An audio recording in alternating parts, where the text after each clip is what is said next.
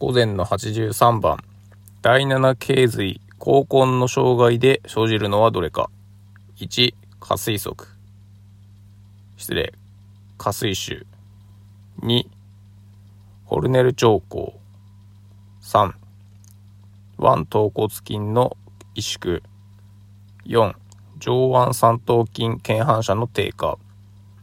5、上腕二頭筋の繊維側性収縮。え第7頸髄の高根なので、まず、えー、入力、感覚の障害が出そうですよね。なので、まず1と5はないかなと。あと3もないか。で、7、頸髄の7番でホルネル兆候。ちょっと私は聞いたことがないです。で、4番、上腕三頭筋は、えー、第7頸髄節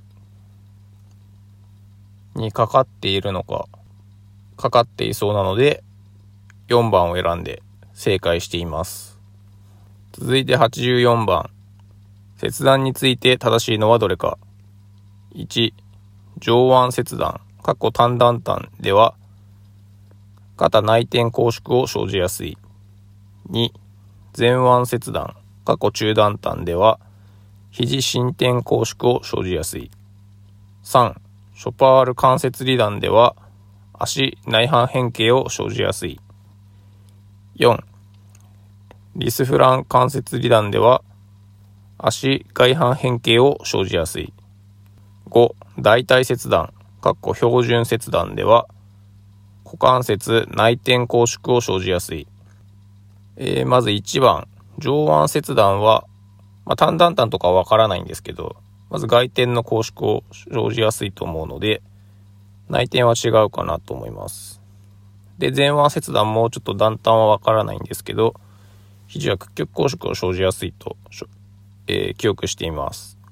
えー、ショパール関節離断、リスウラン関節離断では、えー、どちらかというと内反変形を起こしやすいですね。内反に作用する筋の方が結構強い筋が多いので、えー、5番、えー、大体切断。これも断端の長さはわからないですけど、どちらかというと外転の拘縮を生じやすいのかなと思います。なので私は3番を選んで正解しています。続いて85番。悪性リンパ腫について正しいのはどれか。1、主流形成は稀である。2、多発性骨髄腫は T 細胞に由来する。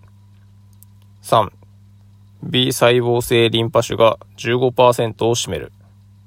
4、非ホジキンリンパセリンパ腫が5%を占める。5、リンパ球を発生母体とする腫瘍である。で、これは全然ちょっとわからないですね。で、1番。まあ、リンパ腫なんで、リンパ節が腫れたりとかするようなイメージなので、まあ1は違うかなと。まあそれ以外はちょっと全然わからず。まあ5番、えー、リンパ球を発生母体とする腫瘍。まあそんな感じかな、ぐらいで5番を選んで正解しています。え、これはまぐれでした。